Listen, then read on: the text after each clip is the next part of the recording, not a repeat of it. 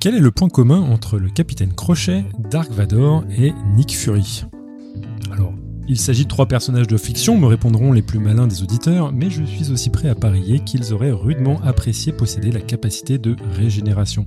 Et c'est justement pour nous aider à distinguer le vrai de la fiction que nous accueillons ce soir Christine Rampon et Véronique Bordet-Biro qui vont nous expliquer la quête de ce pouvoir mythique. Nous sommes le mercredi 30 mars 2022, bienvenue dans l'épisode 472 de Podcast Science.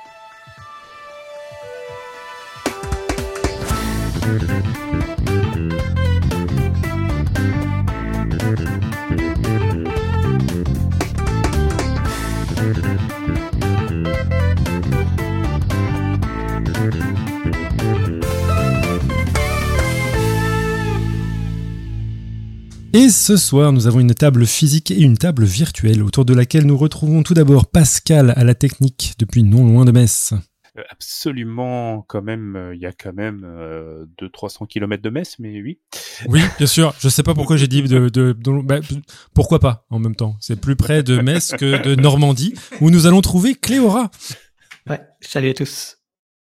Alors, on aurait pu avoir Robin depuis Paris, mais on n'entendra pas sa douce voix, on, ne on le verra uniquement se manifester sur la chat room. Et puis, nous avons une table physique où moi, Topo, avec Pierre Carner, a le plaisir d'accueillir chez moi euh, mon comparse Johan. Bonsoir tout le monde. Ainsi que nos deux invités, Christine Rampon. Bonjour et à Véronique Bordet-Biro. Bonsoir. Et donc voilà, euh, Christine Rampon et Véronique Bordet-Biro sont mes deux collègues à l'université Paris-Cité qui a changé de nom très très récemment. Euh, au début on l'appelait euh, l'université de Paris, mais maintenant on l'appelle l'université Paris-Cité. Et euh, toutes deux ont un enseignement euh, qui m'a beaucoup intéressé, notamment parce que ça recoupe mes propres recherches en laboratoire et qui traite de régénération. Et donc je vais vous laisser la parole à toutes les deux pour nous expliquer tout sur justement le pouvoir de régénération et euh, cette quête du Graal.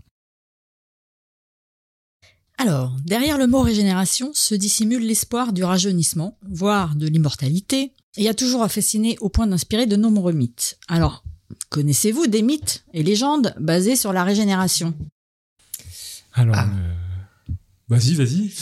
Euh, des mythes et légendes de gens qui repoussent. Ah, il y a le, le foie de l'animal de Sisyphe, c'est ça? Non, Sisyphe c'est l'autre. Le foie de Prométhée.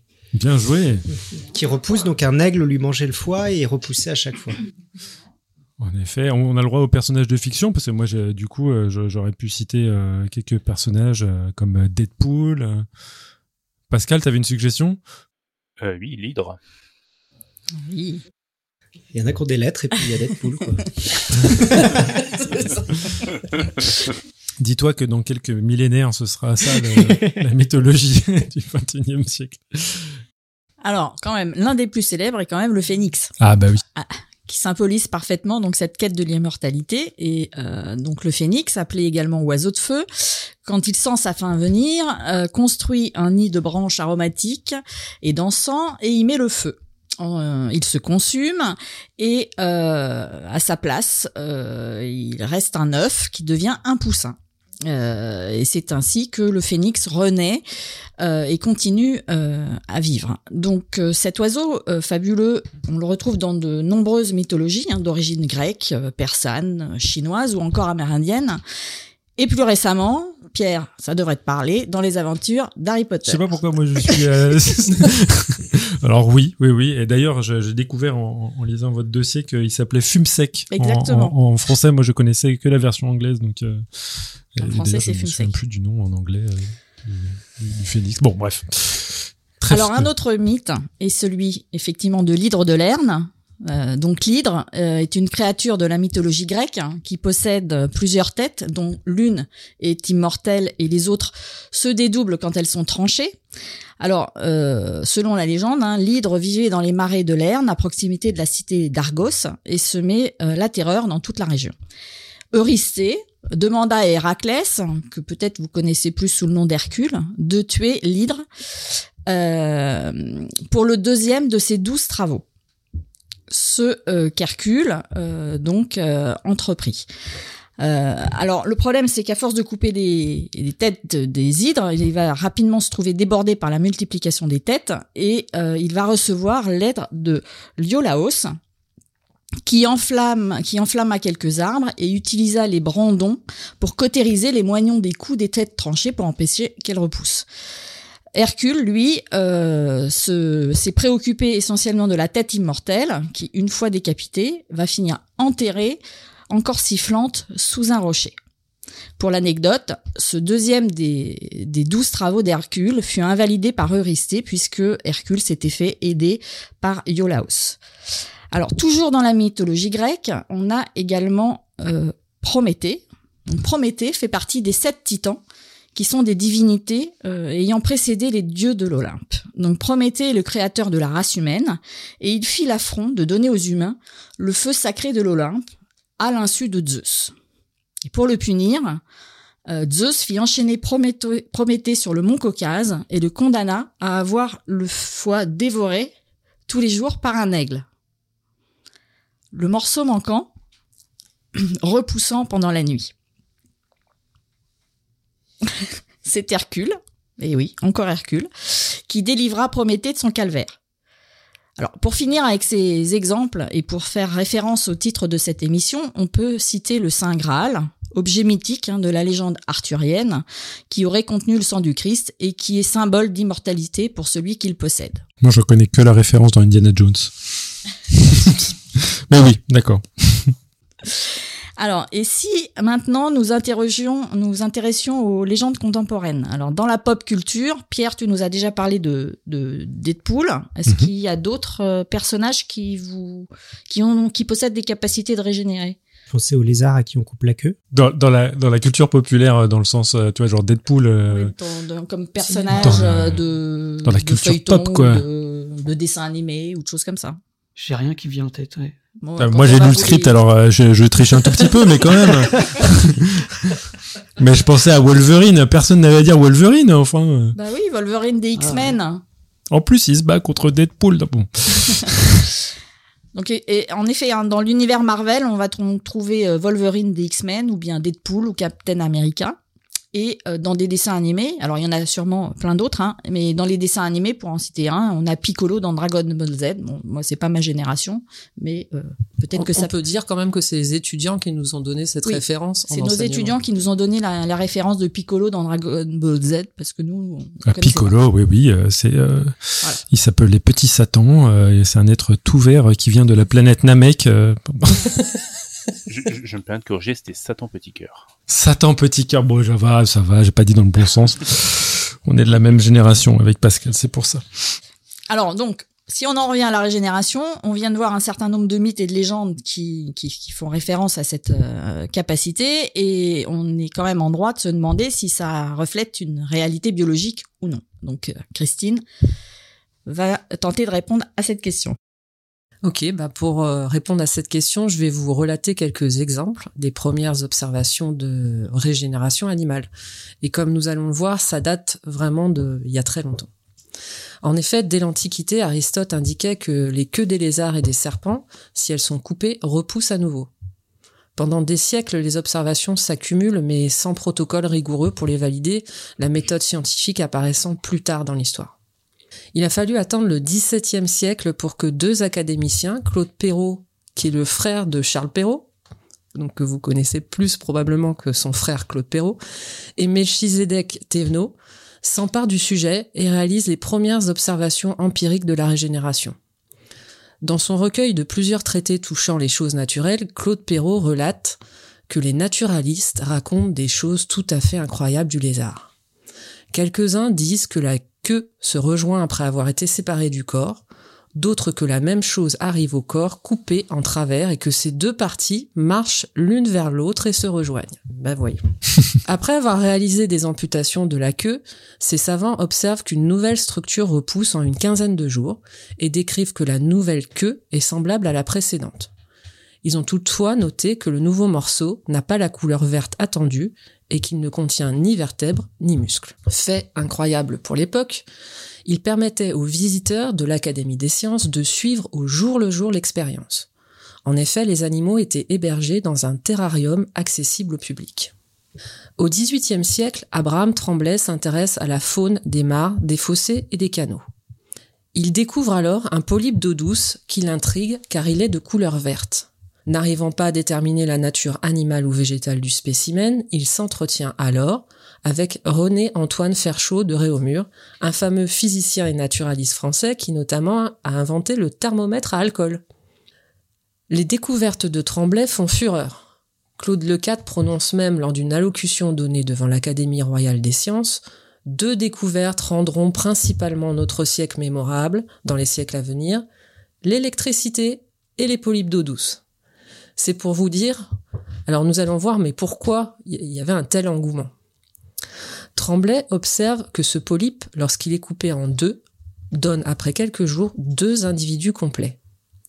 De Réaumur classe cet organisme dans les animaux et le baptise alors hydre, en référence à l'hydre de Lerne dont vous a parlé Véronique. C'est un sacré coup de communication pour ce polype. Et d'ailleurs, Tremblay va utiliser systématiquement une méthode scientifique très rigoureuse pour essayer de comprendre la régénération chez l'hydre. Il a, alors une idée qui est stupéfiante pour l'époque, c'est-à-dire qu'il propose aux savants, même aux, curieux, de recevoir par courrier un kit d'expérimentation comprenant des hydres et un mode d'emploi. Ils peuvent alors reproduire l'expérience chez eux et peuvent être témoins de la régénération. C'est un superbe exemple de science participative avant l'heure. À la suite de ces travaux, de nombreux scientifiques de l'époque vont compléter ces observations en s'intéressant à d'autres groupes d'animaux. Donc on pourrait citer De Réaumur pour les crustacés, Bonnet pour les annélides ou Spallanzani pour les, pour les vertébrés.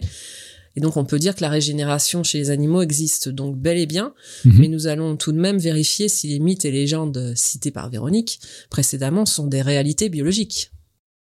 Alors évidemment, hein, par rapport au mythe du phénix, euh, euh, ça vous étonnera pas si je vous dis qu'aucun animal ne peut ordonner un individu après une combustion spontanée. Donc il ne faut pas cramer les oiseaux, ça ne marchera pas. Voilà, ne pas cramer les oiseaux, ça ne marchera pas. En revanche, chez les végétaux, certains résineux, comme par exemple le pin d'Alep ou mhm. le séquoia géant, ont besoin du feu pour que les cônes puissent libérer leurs graines et donc germer et donner un nouvel individu. On les appelle les pyrophytes passifs.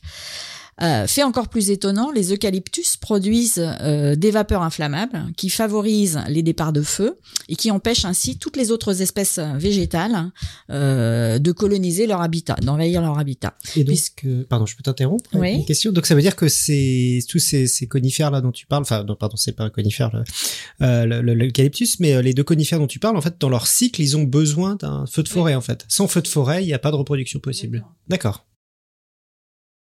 Et, si j'ai bien compris, c'est-à-dire que les, vapeurs inflammables, ça, ça, ça euh, compte sur le fait que euh, spontanément il va y avoir des incendies de forêt qui sont favorisés mhm. par euh, ces, ces, volutes. Waouh, c'est fou. Et ça se propage beaucoup plus rapidement et beaucoup plus loin parce que comme il y a les vapeurs. Donc c'est des arbres pyromanes. S'il y, y, a un départ de feu dans un coin, et ben après ça va se propager à une vitesse folle. Et les séquoias, d'ailleurs, toi t'avais été étonné quand t'avais été oui, en les Californie. Séquoias, les rangers par exemple font, font brûler des, des parties des, des, parcs et ça permet de régénérer. Euh... Et elles se disaient ils sont dingues, ils foutent le feu à leur forêt. Oui, moi je râlais, je me disais mais les arbres ont besoin de euh, ça. Ils brûlent les séquoias, mais en fait euh, c'était volontaire. Et, et, donc euh, et donc les eucalyptus, hein, ça leur permet de finalement nettoyer leur leur environnement et de pousser euh, d'être les seuls à, à, se développer puisque eux résistent très bien au feu et donc dans mhm. ces cas-là, on les appelle les pyrophytes actifs. D'accord. Mais ils sont pas pyromanes, c'est pas eux qui déclenchent le feu quand même. Ouais, c'est marrant, on attend peut-être que quelques millénaires et l'évolution euh, fera que... Ils font des, ils font des étincelles avec leurs feuilles. Alors le deuxième mythe dont on a parlé, c'est l'hydre de Lerne. Mhm. euh, donc euh, Christine nous a déjà parlé de l'hydre euh, décrite par Abraham Tremblay et qui a été nommée ainsi en référence au mythe de Lerne. Mhm.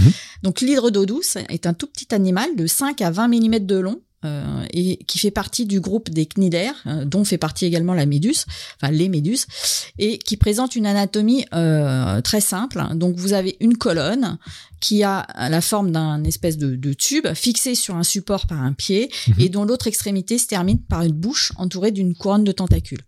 Et ces tentacules sont urticantes.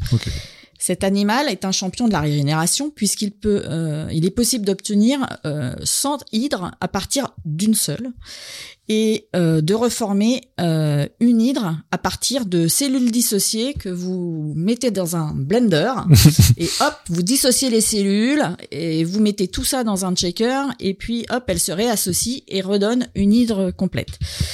Alors, il existe cependant des limites par rapport au, au mythe qui sont que si on coupe euh, un tentacule, euh, il ne va pas en repousser deux. D'accord. Voilà.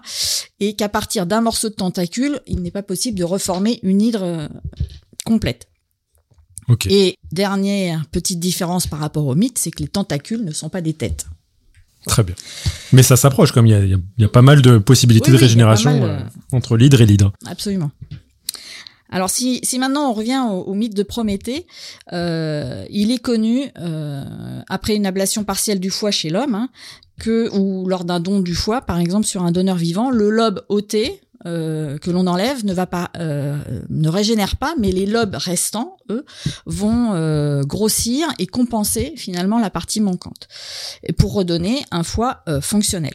D'accord. Alors, il y a une petite différence par rapport au mythe, c'est que dans le mythe, le foie de Prométhée, il régénère en une nuit, alors que chez l'homme, hein, en réalité biologique, il faut un mois pour, euh, pour que le foie euh, repousse. D'accord.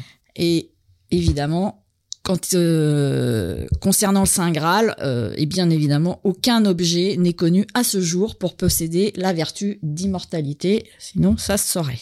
Tu veux dire que Indiana Jones nous aurait menti? Ben, je crois. Mm, mm, mm. Merde. Désolé Pierre.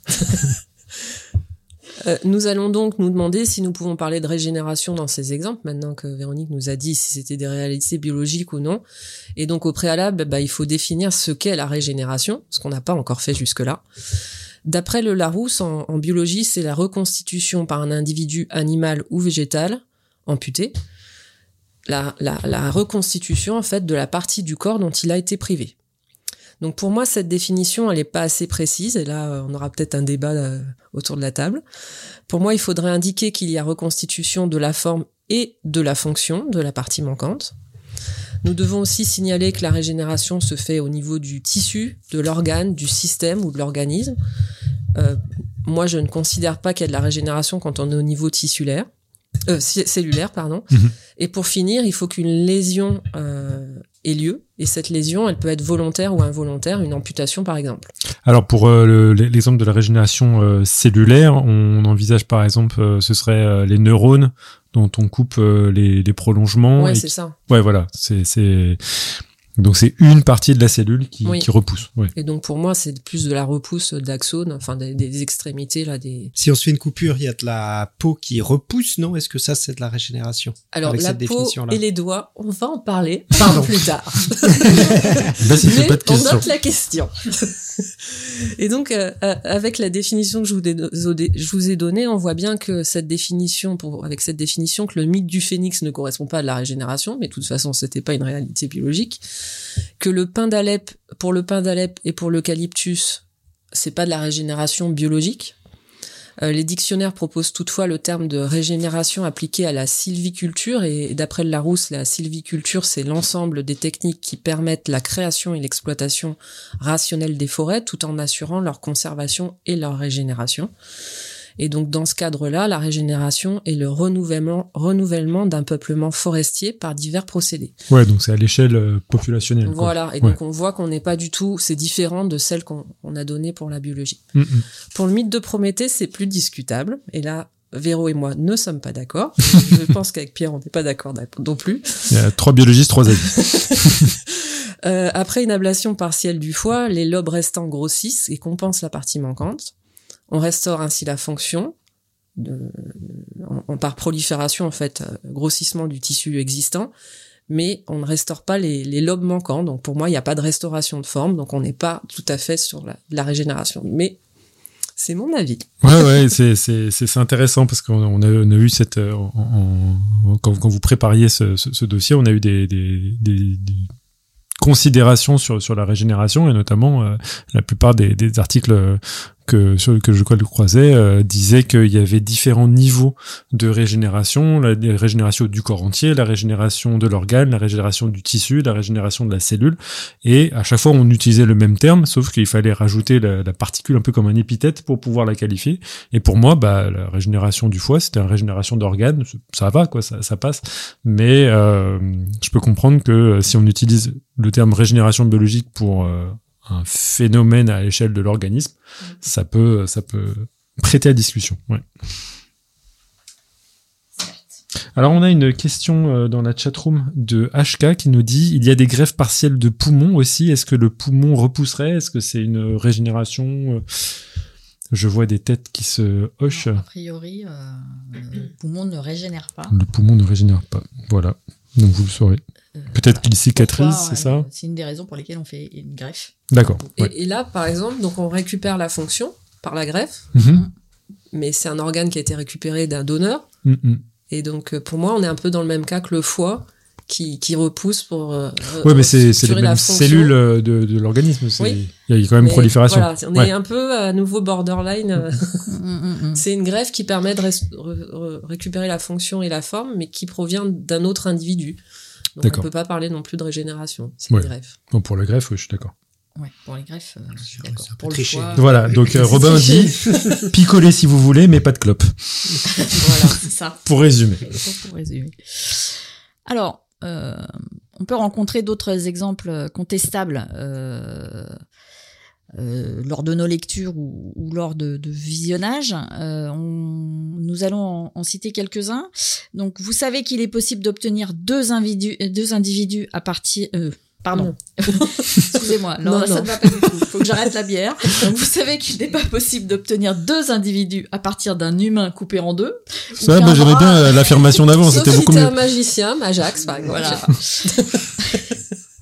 ou qu'un bras ne repousse malheureusement pas après amputation, ça ça marche pas non plus. Par contre, vous avez probablement déjà entendu parler du renouvellement de l'épiderme de la, de la peau ou Mhm. des cellules de la paroi intestinale. On considère que l'épiderme est renouvelé environ tous les 28 jours. Donc euh, c'est quand même euh, assez souvent et euh, par desquamation. Donc quand on desquame, c'est des, c'est des petites peaux mortes que vous que vous perdez tous les jours et dont les acariens raffolent. Les cellules de l'intestin qui tapissent notre tube digestif, elles sont revenues tous les 4 à 5 jours. Dans les deux cas, ces cellules, ces cellules meurent continuellement et on a un renouvellement permanent pour les qui qui permet de, de remplacer ces, cellules euh, mortes. Et euh, en fait, on a un bon équilibre entre la mort cellulaire et la multiplication euh, cellulaire. Et cet équilibre, il est nécessaire pour éviter la rupture des barrières entre le milieu extérieur et le milieu intérieur. Autre exemple, chez les requins, comme chez, comme chez l'homme, nous avons plusieurs dents euh, qui vont pousser au même emplacement au cours de, de notre vie. Donc il y a les dents de lait et les dents définitives chez l'homme. Et puis chez le requin, ben, il y a plusieurs milliers de, de dents.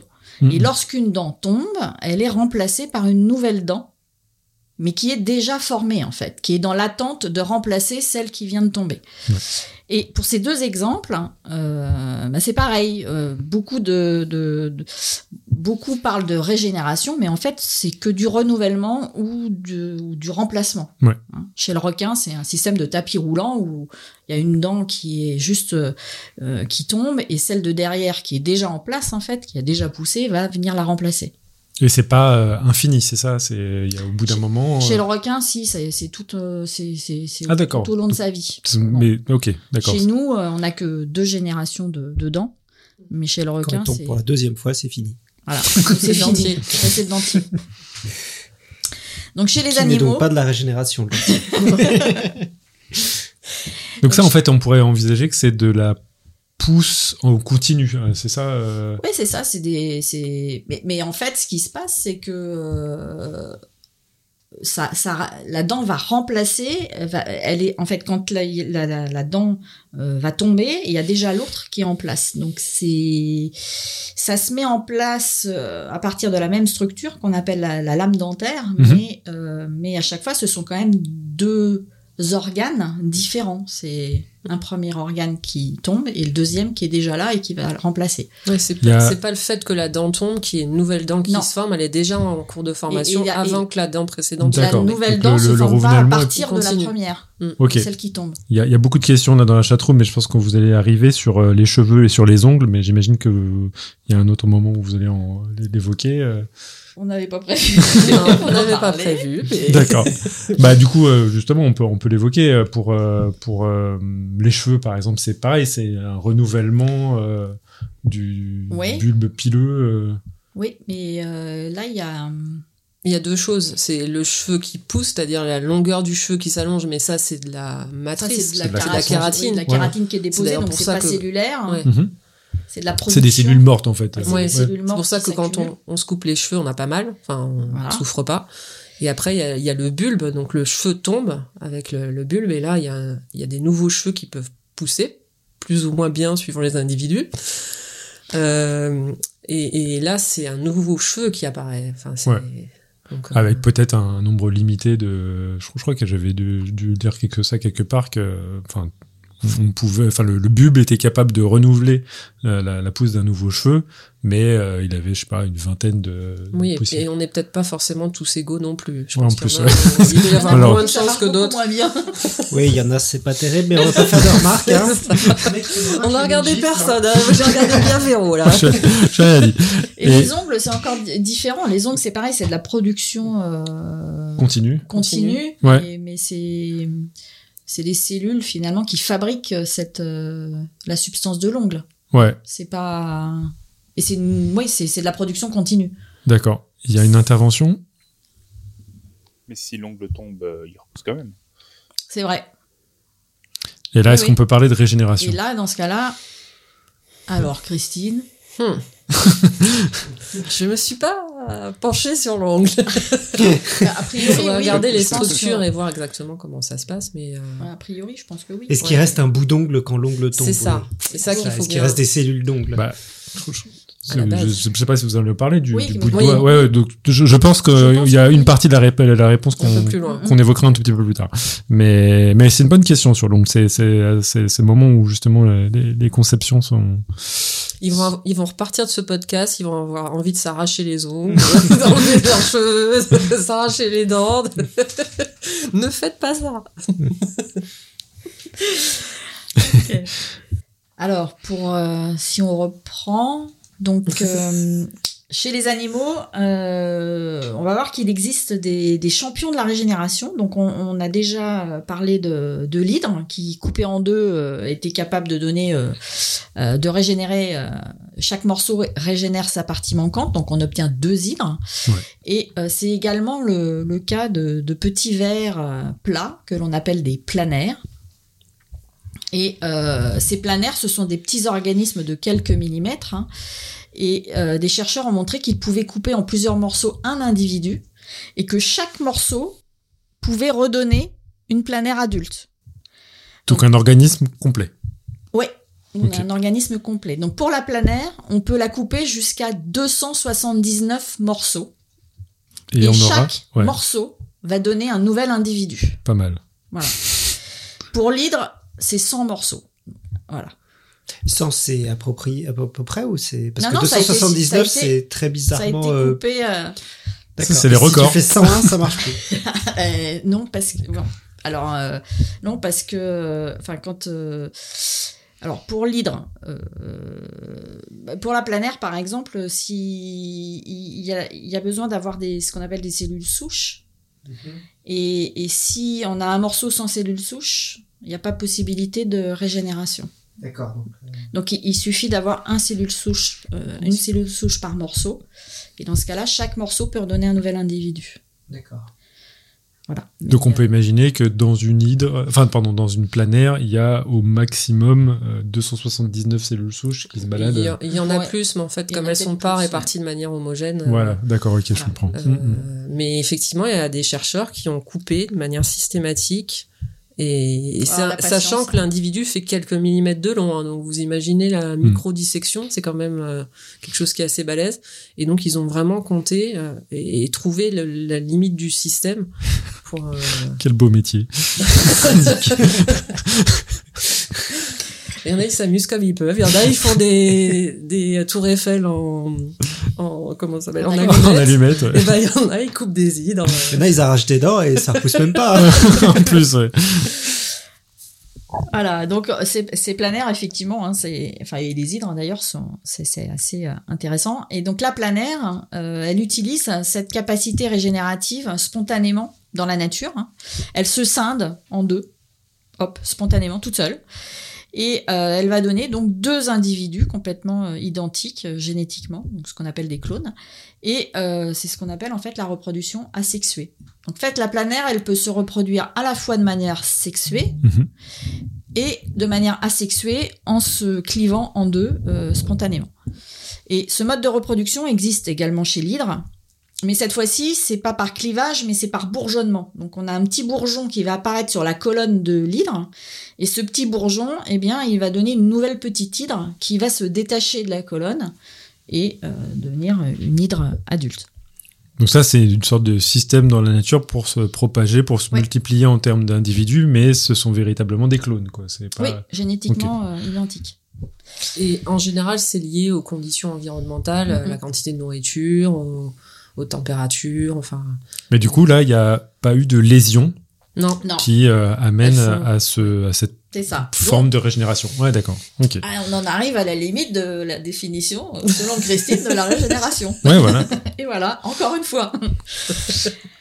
Alors, la capacité qu'ont certains animaux de perdre une partie de leur corps volontairement s'appelle l'autotomie. Alors, Pierre, c'est pour toi. Euh, du grec ancien autos, soi-même, et tomie, coupure. Donc pour Et les donc, gens qui ne comprendraient pas, c'est parce que j'adore l'étymologie, en effet. Christine va vous présenter d'autres animaux qui possèdent cette capacité. Avant de, trans, euh, de passer la parole à, à Christine, Robin demande si c'est la même chose ou pas que la parthénogénèse, cette euh, reproduction régénérative, selon vous. Alors, la parthénogénèse, c'est la femelle qui pond un œuf qui a pas besoin, enfin, d'un un ovocyte qui a pas besoin de spermatozoïdes pour, euh, il n'y a pas besoin de fécondation. euh. Ouais. Donc c'est pas vraiment C'est ça, pas tout à fait la parce que ce sera pas un clone, la parthénogénèse, du coup. Mais étymologiquement, en plus, parthéno, je crois que c'est féminin, non? C'est c'est uniquement féminin, la parthénogenèse. Euh, moi, je ne suis pas biologiste, je sais pas. Euh, oui, il n'y a, pas- t'étymologie. il y a pas de parthénogénèse masculine, ouais, Ouais. déjà. Euh, bon, là, pour le coup, les hydres et les... euh, les hydres et les planaires sont hermaphrodites, donc... euh, Ah. Mais c'était bien tenté. Euh, mais- Donc là, c'est pas tout à fait ouais, la même chose. Là, c'est vraiment l'individu euh, qui se coupe en deux, alors que quand vous avez la parthénogénèse, l'individu adulte, il, il est intact. C'est juste que. Ouais. les- Et ça repart, la parthénogénèse, nécessairement d'une seule cellule. Oui, Alors que là, c'est vraiment des gros blobs de cellules qui régénèrent. Ouais. exactement. Il y avait d'autres questions pas Non, Robin dit DAC, il a Ah. compris. Donc si on parle de l'autotomie, euh, on, va, on va revenir dessus et on va essayer de voir un certain nombre d'animaux qui possèdent cette capacité. Et donc dans certains cas, elle est associée à un comportement d'échappement. Euh, nous pourrions citer le lézard qui peut séparer sa queue de son corps quand on, on l'attrape par, par la queue. Et c'est également le cas de la souris épineuse. C'est un petit rongeur originaire d'Afrique qui, au lieu d'avoir des poils tout soyeux, a des poils rigides semblables à des épines, d'où son nom. Mhm. Et euh, cette souris, elle a la particularité que quand on l'attrape par la peau du dos, elle peut détacher jusqu'à 60% de la peau de son dos dans le but de se libérer de ses prédateurs. C'est dégueulasse. Donc les, les muscles sont à nu, hein, c'est vraiment toute la peau qui part, et donc ça représente jusqu'à 60% de la peau de son dos. C'est hardcore. Donc ces animaux en profitent alors pour s'enfuir euh, et, euh, et régénérer tranquillement Bah, quelques ouais. jours euh, dans leur coin. Euh, on rencontre aussi cette propriété chez le concombre de mer. Donc le concombre de mer, c'est un cousin éloigné des oursins et des étoiles de mer. Euh, cet animal, il peut dévaginer son tube digestif par la bouche ou par l'anus, bon appétit, et l'envoyer en direction du prédateur qui va se trouver empêtré dans des viscères collants et toxiques. Très sympathique. Et donc, suite à son éviscération, le concombre de mer régénère son tube digestif en quelques jours. Un autre exemple qu'on voulait citer, donc là aussi euh, c'est euh, spécial dédicace pour Pierre, ce sont des limaces de mer Ah, qui utilisent l'autotomie pour euh, procéder à l'élimination des parasites dont elles sont infe- infestées. Donc en fait, elles perdent littéralement la tête, elles se décapitent pour se libérer de leur corps parasité. Et en quelques jours, elles reforment un corps tout neuf à partir de leur tête. Donc là, on s'était dit, bah Marie-Antoinette en aurait rêvé parce que franchement, de pouvoir régénérer à partir de sa tête. Donc elle a pu Coupez-moi la tête, je m'en fous. voilà. Et la reine de cœur aurait euh, été très déçue parce que là, couper-lui la tête, ça aurait... C'est ça. De la même façon, on peut citer le crabe violoniste qui peut s'arracher une pince lorsqu'elle est abîmée et il devra attendre cependant la prochaine mue pour l'avoir ré- régénérée. Et pour finir, chez les mammifères, parce qu'on va quand même un peu parler des mammifères, les bois des cervidés sont un autre organe capable de régénérer quasi intégralement. Les bois sont des structures osseuses qui sont perdues tous les ans à l'équinoxe de printemps. C'était il y a pas très longtemps, c'est autour du, du 20 mars. La repousse débute fin avril et se poursuit jusqu'à l'automne. Et cette repousse, elle est extrêmement rapide puisque ces bois grandissent environ de 2 cm par jour. Le cycle des bois est majoritairement sous l'influence des hormones sexuelles et pour les mâles, l'autotomie des bois résulte d'une baisse de la testostérone après la période de reproduction, ce qui entraîne en fait une ostéoporose, c'est-à-dire une diminution de la densité osseuse des bois, qui vont alors finir par tomber. Donc ouais, là, il y a quand même quelque chose de, de, de fou dans, ce, dans, dans cette histoire, c'est de se représenter ce que c'est, quoi. C'est, euh, on voit les bois euh, apparents sur la tête, c'est vraiment des structures osseuses. Il faut, faut s'imaginer genre des fémurs ou des, des, des, des trucs qui sortent de la tête et euh, au bout d'un moment, euh, hop, ça tombe. Ça tombe. Et ça pèse, ça pèse assez lourd, hein, donc Ouais. Donc il y a un beau gâchis quand même euh, de la nature pour euh, juste pour pouvoir euh, avoir accès aux femelles. En même temps, après, le reste de l'année, ils sont tranquilles, ils ont plus euh, ce truc énorme sur la tête euh, qui peut se coincer. euh, ils peuvent, ça peut d'ailleurs arriver que deux mâles en, en combattant se coincent complètement et meurent parce qu'ils peuvent plus manger en fait. Comme ils se sont encastrés les bois les uns dans les autres. Ouais. Donc ça leur fait une période tranquillou où ils peuvent se balader sans, sans avoir peur de s'agripper à droite et à gauche. Euh, donc tous ces exemples montrent que le processus de régénération est largement répandu chez les animaux. Alors du coup, doit-on parler de la régénération ou des régénérations? Ah, bah ça c'est une bonne question et elle fait encore débat. Euh, le premier scénario possible est celui d'une origine commune de la régénération à tous les animaux, les plantes et les champignons. L'ancêtre commun de tous ces organismes serait doué de la capacité de régénération, et puis après il y aurait eu des pertes de cette capacité qui auraient eu lieu dans, dans certaines lignées. Donc pour se représenter l'ancêtre commun de des plantes, des champignons et des animaux, c'est nécessairement un organisme qui était unicellulaire. Bah ouais. D'accord. Bah, du coup, il aurait été capable de régénération euh, cellulaire. ah, il m'a coincé sur mon propre terrain, alors ça j'aime pas du tout. oh le oh le salaud pas ça. Je reviendrai plus. Bah donc il y a un deuxième scénario. Voilà. Le second scénario, quant à lui, propose des apparitions indépendantes de la capacité de régénération dans différentes lignées et donc privilégie un processus de convergence évolutive. Alors j'imagine que vous avez déjà entendu le terme dans d'autres podcasts. Pierre l'a mentionné deux fois, oui.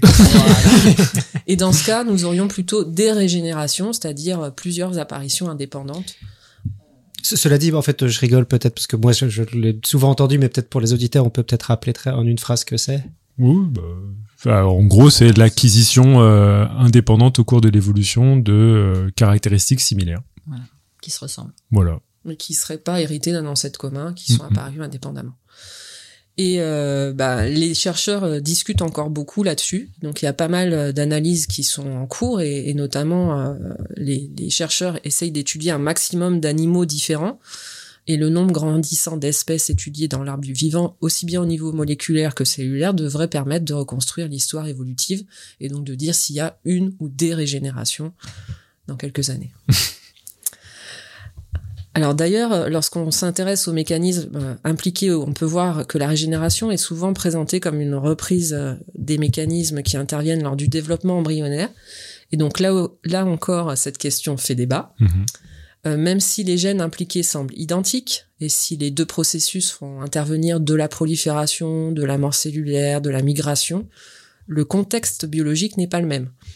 En effet, dans un cas, il s'agit d'un organisme en développement avec des organes qui se construisent progressivement, et dans l'autre cas, il s'agit d'un organe qui se met en place dans un contexte adulte. Donc là, juste pour vraiment euh, que, que, le message soit clair, on compare euh, l'embryogenèse, la formation d'un fœtus, etc., et Mm. donc la, la formation de ces organes dans ce contexte-là, avec celle de la même chose. On forme aussi des organes, euh, comme par exemple euh, une queue, etc., ou, ou même la moitié d'un corps, mais dans un organe adulte. Enfin, dans un organisme adulte.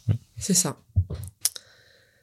Euh, si on prend l'exemple d'une patte de salamandre, Mhm. le régénérat devra repousser à partir d'un moignon dans lequel les cellules sont différenciées et aussi où le système immunitaire est mature, ce qui n'est Ouais. pas du tout le cas quand on, on prend un embryon. Cette patte, elle est aussi déjà innervée, ce qui la rend, ce qui rend la régénération dépendante de cette innervation. Et les échelles de taille sont très différentes. Si on prend une larve de salamandre, elle fait 3 cm de long. Si on prend un adulte, il fait 15 cm. Donc on n'est pas du tout dans les mêmes échelles. Et pour finir, selon euh, les organismes, la régénération nécessitera soit le recrutement de cellules euh, progénitrices issues de cellules souches existantes, ou alors de cellules différenciées, des cellules musculaires par exemple. Et à ce moment-là, ces cellules musculaires vont perdre leurs caractéristiques morphologiques et fonctionnelles et revenir à un état type euh, cellule souche. De plus, dans de rares cas, on a même des phénomènes de transdifférenciation. Ouh là là, qu'est-ce que c'est que ça? Donc en fait, c'est le passage d'une identité cellulaire à une autre. Par exemple, une cellule de l'épiderme qui devient une cellule nerveuse, mais à ce moment-là, sans passage par un état cellule souche. Et ça, ça a été décrit dans certains animaux, c'est le cas chez l'hydre. C'est également le cas pour l'œil de la salamandre, où on, on voit que les cellules du cristallin, en régénération, proviennent de la transdifférenciation de cellules de l'iris. D'accord. Et, l'iris et le cristallin sont vraiment des structures, du coup, dans l'œil qui sont Très totalement différentes. différentes. Ouais, ok. Exactement. Et donc on pourrait se dire bon bah et chez l'homme alors? Et donc du coup Véronique euh, va vous parler de, de cette partie là.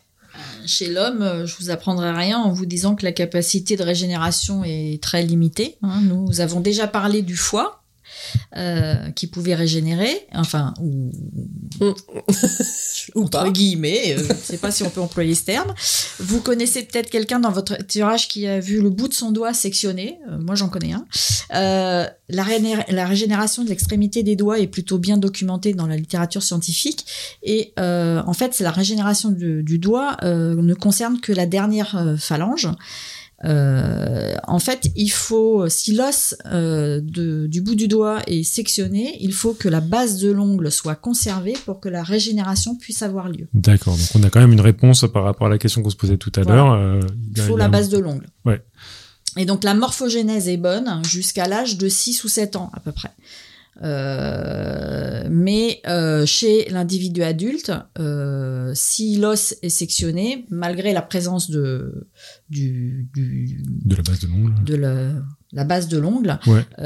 souvent le, le, le, le doigt est, est mal formé. Il y a des malformations, ça se reforme pas très bien. D'accord. Donc régénération, coupez-vous le bout du doigt entre 6 et 7 ans, et puis après c'est fini. ça Voilà, conclusion, Ah ne n'amusez euh, ouais, vous évitez de vous coincer les doigts dans les portes euh, pour tenter l'expérience, ça, ça, ça serait bien. Et ça effectivement ça arrive assez souvent donc il y a pas mal de parents qui arrivent aux urgences avec leur gosse qui s'est coincé les doigts dans les portes Hmm. et donc qui s'est sectionné l'extrémité du doigt. Donc pas de panique ça si si à la base de l'ongle Voilà, si à la base de l'ongle, ça va repousser. Faut pas paniquer mais quand ne, même. ne tentez pas ça quand même. alors, est-ce qu'il y a des chercheurs qui ont testé combien de fois on peut le faire?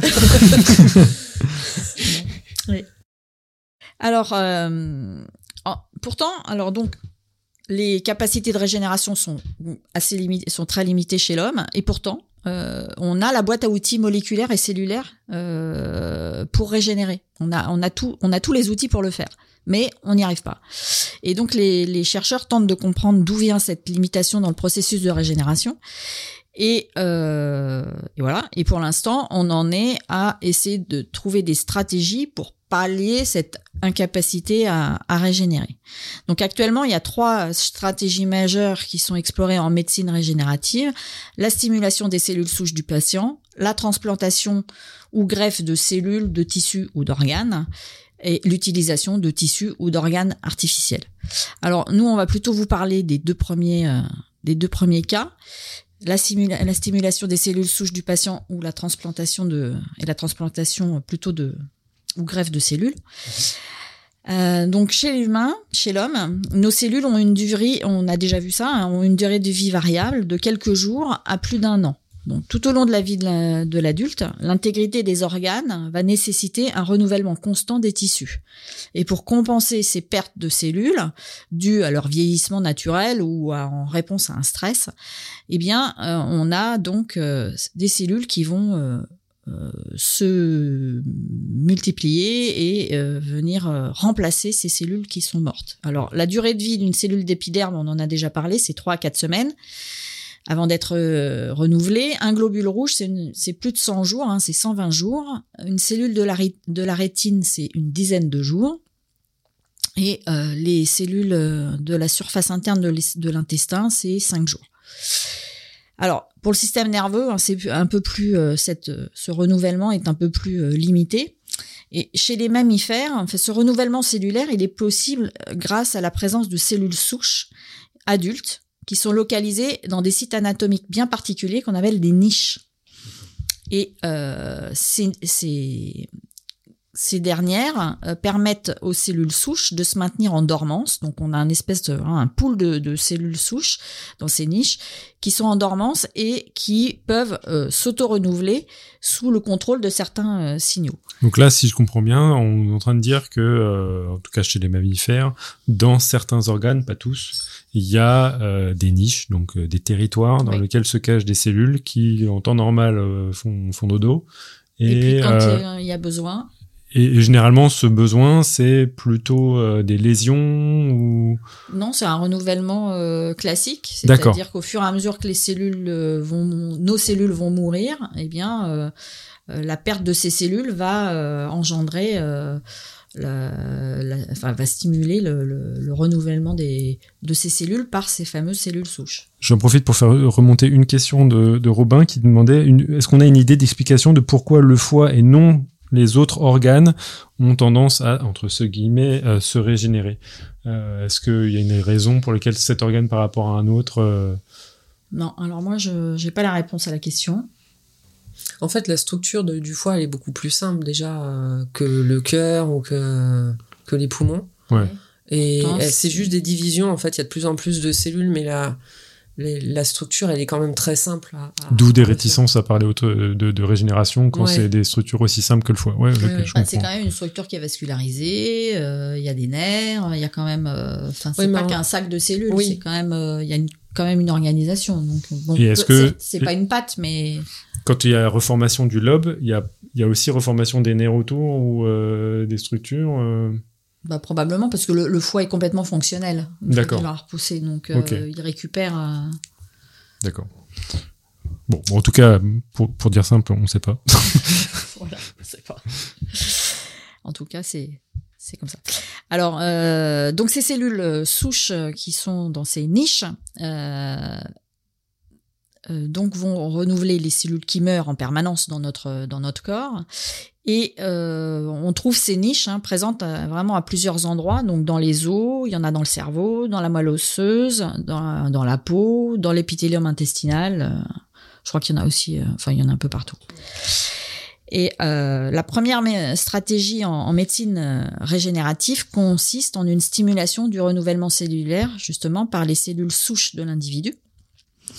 Euh, donc celle-ci est en cours de test euh, pour traiter la, sclérose euh, en plaques. Euh, donc euh, peut-être vous connaissez tous euh, cette maladie, la sclérose en plaques. hein, c'est une maladie auto-immune qui affecte les cellules du système nerveux euh, central, qui protège les fibres nerveuses. hein. donc ces cellules, c'est ce qu'on appelle les cellules de Schwann et les, oligodendrocytes. Euh, et donc la, destruction de ces cellules par le système immunitaire, en fait, va entraîner des perturbations motrices, sensitives et cognitives. Euh, une seconde stratégie est basée sur l'injection de, cellules souches. On parle alors de thérapie cellulaire. Dans un premier temps, les chercheurs ont envisagé d'injecter des cellules souches embryonnaires appelées cellules ES. Alors l'utilisation de ces cellules soulève de nombreuses questions éthiques. Euh, bien évidemment parce que leur utilisation, leur prélèvement nécessite la destruction d'un embryon et donc euh, une vie humaine potentielle. Donc euh, voilà, donc c'est très compliqué à utiliser euh, et euh, dans, malheureusement dans certains cas, euh, l'utilisation de ces cellules souches embryonnaires peut entraîner euh, le développement de, de tumeurs Hmm. cancéreuses. Donc euh, c'est un peu ennuyeux.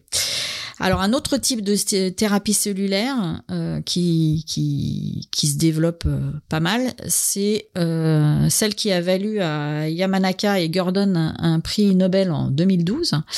Et cette fois-ci, cette thérapie cellulaire propose l'utilisation de cellules pluripotentes induites que l'on appelle les IPS. Alors, qu'est-ce que c'est que ces, IPS En quoi ça consiste? En fait, il s'agit de transformer une cellule adulte spécialisée. Donc, ça peut être par exemple une cellule euh, du derme euh, et euh, de la rendre immature.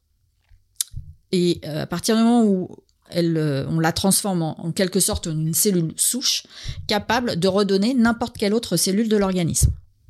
D'accord Euh, Et donc la technique consiste à faire pénétrer dans ces cellules, euh, dans ces cellules spécialisées euh, adultes, euh, des quatre, quatre gènes qui sont normalement exprimés dans les cellules souches embryonnaires.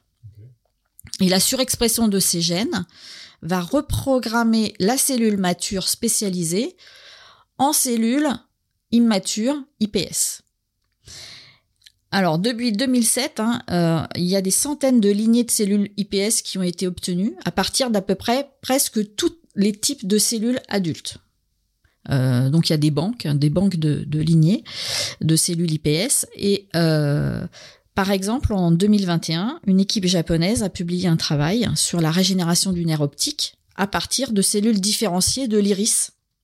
Encore, encore l'iris. hein. Mhm. Transformées en cellules IPS. Et ça, c'était chez l'humain. Oui. Waouh. Ouais. Ah, quand même. Ouais, ouais. Mais donc, on n'est pas obligé que ce soit nos propres euh, cellules pour que ça marche. Non. On peut, je peux t'injecter des cellules d'iris. Alors là, on peut être, euh, on peut peut-être encore rencontrer le problème de, de rejet euh, pour si si on injecte. euh. D'accord. Par contre, on peut travailler euh, sur euh, les cellules du patient en lui-même. D'accord. Et donc dans ce cas-là, on, on contourne le- les problèmes de rejet. C'est encore moins problématique que Voilà. les cellules souches embryonnaires. Et par contre, est-ce qu'il y a des soucis avec ces cellules IPS et des potentiels euh, cancers euh, Oui, Ouais, c'est aussi un des problèmes, c'est que potentiellement, euh, on peut développer. Ça arrête pas de se reproduire. Bah, si elles sont restées trop immatures et pas complètement, qu'on les ramène pas à un état différencié, potentiellement elles peuvent. Voilà. Donc si on veut conclure sur l'homme, hein, euh, donc même si nos capacités de régénération sont limitées, ah, l'inventivité des hommes, elle, ne l'est pas.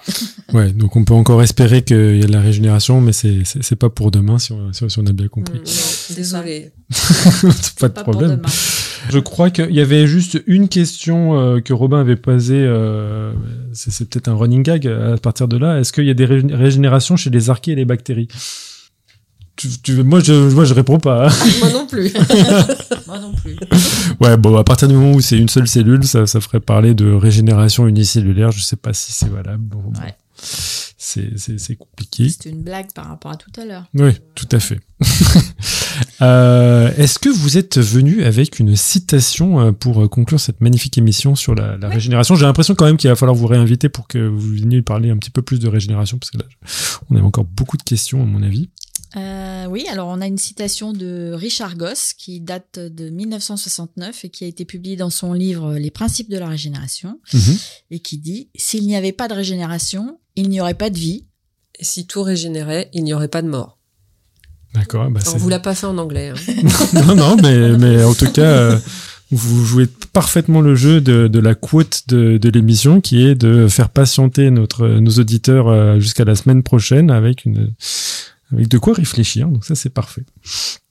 Ok, euh, donc euh, pour l'instant, on n'a pas véritablement de thème de l'émission de, la semaine prochaine, donc je vous propose de parler, partir euh, directement sur la, conclusion de cet épisode. Vous l'aurez compris, la médecine régénérative n'en est encore qu'à ses balbutiements. Alors n'essayez pas à la Van Gogh de vous couper les oreilles pour voir si elle repousse. Profitez plutôt de nos centaines d'émissions pour les nourrir de faits scientifiques fascinants. Nous vous en promettons encore pour longtemps, mais en attendant la prochaine émission, n'oubliez pas que servir la science soit votre joie.